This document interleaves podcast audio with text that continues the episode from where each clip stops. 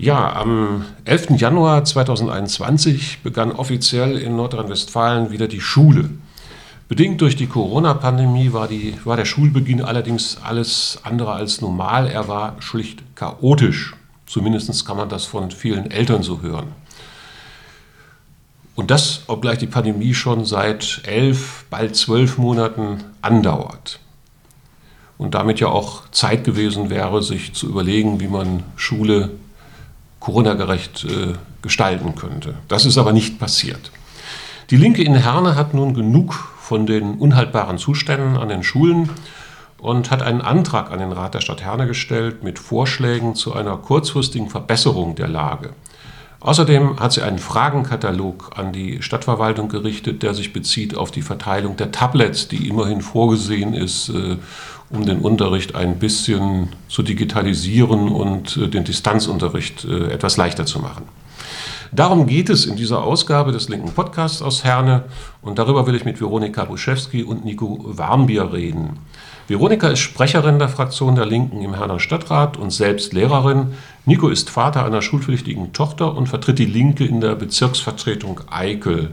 Und mein Name ist Jürgen Klute, ich bin Mitglied des Vorstandes der Herner Linken und moderiere diesen Podcast. Bevor wir auf den Antrag der Verbesserung der Lage an den Herner Schulen kommen, wollen wir uns aber zunächst über die Situation an den Schulen etwas mehr Klarheit verschaffen. Nico, du hast äh, am ersten Schultag gleich eine gute Erfahrung in Anführungsstrichen gemacht mit deiner Tochter. Vielleicht kannst du das einfach mal ein bisschen schildern, wie der erste Schultag am 11. Januar abgelaufen ist bei euch. Ja, also dann ähm, muss ich eigentlich am ähm, 10. Januar anfangen, weil äh, am Sonntagabend war noch überhaupt nichts klar, was am Montag passieren wird. Ähm, auf der Homepage war nur eine, so eine lapidare Nachricht mit äh, Wir melden uns. Und äh, wir wussten auch erst gar nicht, ähm, schicken wir das Kind jetzt in eine Schule oder nicht. Wir haben uns dann erstmal dagegen entschieden, ähm, weil wir uns mit den anderen ähm, Eltern ein bisschen abgesprochen hatten. Ja, und am 11. an dem Montag dann war morgens auch noch, nicht, noch nichts klar. Und so gegen ja, 16.30 Uhr habe ich dann einen Anruf von der Lehrerin bekommen. Ähm, ne, ich muss auch dazu sagen, die arme Lehrerin muss da irgendwie den ganzen Tag die ganzen Leute antelefonieren. Das fand ich furchtbar. Ähm, ja, die hat mir dann gesagt, dass äh, es kein Präsenzunterricht stattfindet. Und äh, Digitalunterricht gibt es auch nicht, äh, weil so eine Abfrage wegen Tablets oder sonst was gab es auch in der Klasse von meiner Tochter überhaupt nicht. Also zumindest wurden wir nicht gefragt. Und ähm, Digitalunterricht gab es auch vorher schon nicht. Ja, und die hat dann gesagt, äh, es werden Aufgaben per Post zugeschickt. Äh, erst für die Hauptfächer, dann später für die äh, Nebenfächer.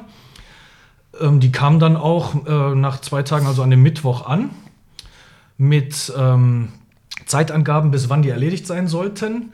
Und die werden auch benotet und wir mussten die dann ähm, entweder abfotografieren und per E-Mail schicken oder einscannen und per E-Mail schicken oder manche auch erst äh, am Ende des Lockdowns, wann auch immer der sein wird. Und äh, ja, so eine richtige Unterstützung gab es eigentlich gar nicht.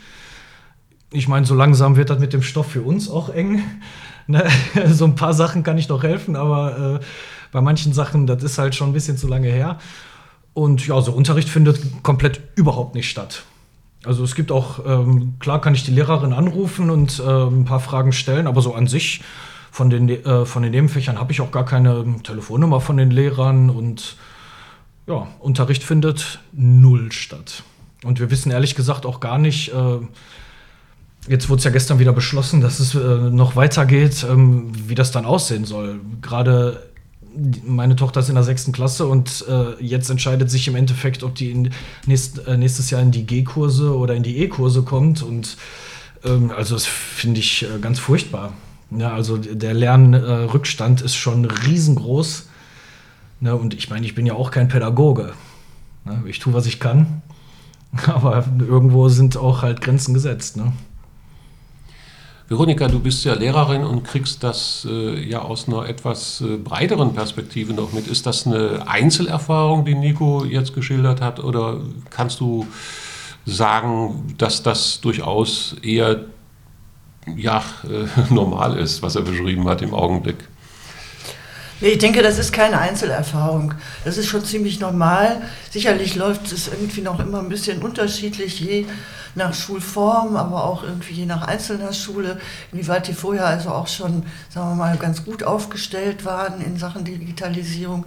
Aber grundsätzlich muss man natürlich einfach sagen, dass wir äh, in Nordrhein-Westfalen gerade die Erfahrung gemacht haben in den letzten Monaten, äh, dass also äh, bevorzugt irgendwie freitags abends äh, um 22 Uhr oder so die entsprechenden Nachrichten aus dem Ministerium kamen, die dann ab Montag umgesetzt werden sollten.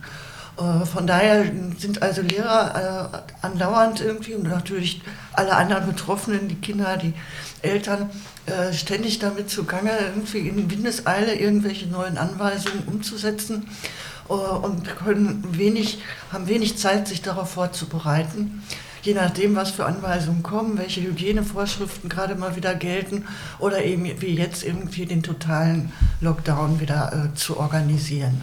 Und das führt dann eben dazu, dass äh, ja, die Lehrer selber äh, nicht wissen, was am nächsten Tag passiert, dass sie äh, selber darauf warten, Anweisungen zu kriegen von der eigenen Schulleitung oder wie auch immer, wie jetzt das, was vom Ministerium rausgegeben worden ist, umgesetzt werden soll. Ja, und jetzt gerade nach den äh, Weihnachtsferien war es natürlich dann auch so, äh, dass dadurch, dass die Kinder ja gar nicht mehr in der Schule waren, die waren ja schon eine Woche vor den äh, eigentlichen äh, Weihnachtsferien, äh, nicht mehr in der Schule war, größtenteils zumindest nicht, weil die Präsenzpflicht aufgehoben worden war und im Grunde unter vorgehaltener Hand auch abgeraten wurde, in die Schule zu gehen sodass die irgendwie keine Materialien irgendwie vorher abholen konnten, auch nicht äh, in die Schule durften, um sich Material abzuholen und dann eben halt auf vielfältigen Wegen versucht wird, sie irgendwie mit Unterrichtsmaterial zu versorgen, sei es eben auf dem Postweg oder eben digital. Nur dazu muss man dann eben wissen, dass die wenigsten oder zumindest ein großer Teil der Schülerinnen und Schüler überhaupt nicht mit Endgeräten ausgestattet sind, geschweige denn äh, halt den entsprechenden Leitungen und so weiter. Und all diese Sachen hätte man sicherlich äh, über die letzten 10, 11 Monate organisieren können. Das ist aber nicht passiert. Das heißt also, du kannst das nur bestätigen, was Nico eben gesagt hat. Das ist ja dann auch der Grund dafür gewesen, dass du äh, dich dafür eingesetzt hast, hier in Herne äh, seitens der Linken einen Antrag an die Stadt Herne zu stellen, in dem zunächst mal Vorschläge gemacht werden, wie man zumindest kurzfristig äh, versuchen kann, die Situation etwas zu entspannen. Es ist kein, kein langfristiges Konzept zur, zur Schulreform, aber einen, einen Vorschlag äh, zur kurzfristigen Intervention und zur Überbrückung äh, dieser, dieser jetzt äh, völlig unbefriedigenden Situation. Vielleicht kannst du erst einmal ein bisschen vorstellen und erläutern, äh, was genau in diesem Antrag drinsteht. Ja, also vielleicht so äh, zum Hintergrund zunächst. Äh, es ist ja nun mal so, dass, glaube ich, es unstrittig ist, dass äh, Schule ein ganz wesentlicher Sozialbezugspunkt für Kinder und Jugendliche ist. Und äh, wenn dieser Bezugspunkt wegfällt, hängen viele einfach ja, ziemlich in der Luft. Sicherlich ist es auf der anderen Seite auch richtig, dass man Hygienevorschriften beachten muss. Das Beste wäre aber natürlich dann, anstatt zu sagen ganz oder gar nicht, kleinere Gruppen zu machen und damit Kindern die Möglichkeit zu geben, auch weiterhin im sozialen Verband zu lernen. Und darauf zielt im Prinzip unser Vorschlag ab. Wir haben die Situation, dass wir zu wenig Räume, zu wenig Lehrpersonal haben, um tatsächlich Klassen zu verkleinern, halbe Klassen kommen zu lassen beispielsweise oder noch kleinere Gruppen. Äh, auf der anderen Seite ist es aber so, dass es viele Leute gibt, äh, gerade auch in dieser Pandemie, die im künstlerischen Bereich beispielsweise tätig sind und tatsächlich im Moment da stehen ohne irgendeine Beschäftigung. Und so haben wir uns gedacht, da könnte man das eine mit dem anderen zusammenbringen und äh, könnte sagen, wir machen Projekte. Wir machen, bieten den äh, Herner Schülerinnen und Schülern oder den Schulen an, dass äh, Projekte gemacht werden können, wo man eben von außen Leute in die Schulen mit einbezieht, in die Schulen reinholt, äh, die Stadt auf der anderen Seite Räumlichkeiten zur Verfügung stellt, sodass dann eben in kleinen Gruppen kreative Projekte entwickelt werden können, äh, die dann eben halt auch Lernen ermöglicht und weiterhin auch die sozialen Kontakte ermöglicht. Hast du schon mal mit äh, Kollegen und Kolleginnen darüber gesprochen, wie sie das einschätzen? Das ist recht unterschiedlich. Ähm, Schule ist ja ein bisschen ein schwieriges System. Äh, die meisten möchten sich nicht besonders reinreden lassen von außen. Deswegen muss man da sehr vorsichtig mit umgehen. Auf der anderen Seite sehen viele engagierte Lehrerinnen und Lehrer äh, die Not der Kinder und können sich durchaus vorstellen, dass man da jetzt auch andere Wege versucht, außer irgendwie sich dahinzusetzen und zu beklagen, dass das Land nichts macht. Und so ist dann halt unser Ansatz, dass wir sagen, bitteschön, wir müssen jetzt irgendwie anfangen. Wir können nicht darauf warten, dass irgendjemand von oben kommt und uns sagt, wo es lang geht, sondern wir machen selber unsere Erfahrungen und wir versuchen Ideen zu entwickeln, wie in dieser Situation eben auch kreatives Lernen weiterhin passieren kann. Das Ganze ist ja formal gesehen ein äh, Antrag äh, an die Stadt, an den Stadtrat oder an den Schulausschuss. Das ist ein Antrag, der äh, an den Schulausschuss erstmal gerichtet ist, der natürlich dann noch vom Rat beschlossen werden müsste. Und wie läuft das jetzt ab? Äh, ist der schon abgeschickt? Der ist abgeschickt, der ist eingereicht und wird morgen verhandelt im Schulausschuss. Und dann wird man sehen, wie sich die anderen Fraktionen der Politik dazu verhalten. Hast du eine Einschätzung, äh, wie die Resonanz sein könnte? Eigentlich nach dem, was du gesagt hast, dass, dass es durchaus eine ganze Reihe von Lehrerinnen und Lehrern gibt, die sehen, dass man die Situation verändern muss und verbessern muss. Äh, da könnte man ja eigentlich äh, mit leichtem Optimismus hineingehen in eine solche Ausschusssitzung. Ja, ich habe das, glaube ich, vorhin schon versucht anzudeuten. Das ist sehr unterschiedlich, wie das gesehen wird. Also ich glaube, es wird durchaus von äh, einigen eine Zustimmung kommen. Ob wir damit die Mehrheit bekommen werden, halte ich noch für fraglich. Weil es auf der anderen Seite natürlich eben auch die Schuladministration gibt und die äh, halt sehr darauf bedacht ist, alle Regeln einzuhalten äh, und ja, was leider dann aber auch dazu führt, dass nichts passiert. Gut, okay, also da müssen wir jetzt nicht weiter drüber spekulieren. Lassen wir uns mal überraschen, was dabei rauskommt. Ähm, es gibt ja, das hatte ich eben auch schon gesagt, noch einen zweiten Teil die, äh, dieses äh, kleinen Projektes zum Thema Schule.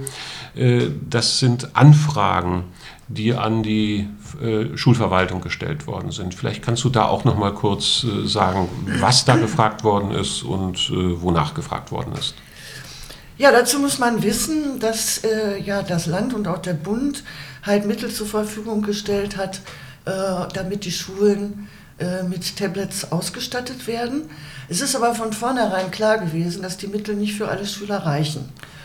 Und von daher versucht man jetzt irgendwie diese Endgeräte zu verteilen. Und mir sind da also zum Teil sehr schaurige Dinge zu Ohren gekommen, wo nach welchen Kriterien jetzt äh, geguckt wird, wer denn jetzt ein Tablet bekommen soll oder nicht. Beispielsweise, sicherlich für alle nachvollziehbar, guckt man äh, als erstes mal darauf, äh, wer ist im Leistungsbezug äh, welche Eltern haben ein kleines Einkommen. Also Le Leistungsbezug heißt äh, im, genau. Äh, Arbeitslosengeld 1 oder 2 Bezug, also Bewerberleistungsgesetz, wie auch immer. Also Transferleistungsbezieher.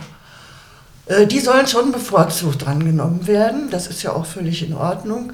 Dann wird geguckt, wo gibt es Endgeräte schon in den äh, äh Familien zu Hause und als nächstes wird geguckt, ob vielleicht noch ein Geschwisterkind ein Gerät hat, wobei man natürlich sich dann fragen muss, wie äh, in einer Familie mit mehreren Kindern sich äh, fünf Kinder beispielsweise einen Laptop teilen sollen. Alles ein bisschen schwierig. Aber der Hammer kam dann irgendwie, als mir zu Ohren kam, dass auch danach geguckt wird, wer denn äh, durch Wohlverhalten auffällt. Sprich, andersrum gesagt, wer irgendwie öfters nicht in der Schule ist, soll auch irgendwie keinen Laptop kriegen. Um da mal so ein bisschen Klarheit reinzukriegen, weil es anscheinend auch Kriterien vom Land gibt, wonach irgendwie diese Tablets verteilt werden sollen, äh, haben wir halt Fragen gestellt, inwieweit das dem der Fall ist und äh, erwarten jetzt von der Verwaltung mal Aufklärung darüber, welche Vorgaben es tatsächlich gibt oder ob vielleicht da äh, auch man sich eigene Regeln an irgendwelchen Schulen macht. Und die Fragen werden beantwortet dann auch im Schulausschuss morgen oder wird das zum späteren Zeitpunkt erst sein? Also die Fragen sind eigentlich frühzeitig eingereicht worden und müssten morgen beantwortet werden. Äh, allerdings ist Corona geschuldet, damit zu rechnen, äh, dass sie wahrscheinlich dann erst äh, schriftlich zu Protokoll gegeben werden. Grundsätzlich müssten sie aber morgen schon beantwortet werden können. Ja, dann äh, danke ich euch beiden ganz herzlich äh, für die Auskunft und dann warten wir mal ab, was daraus wird. Okay. Okay, danke. Tschüss. Tschüss.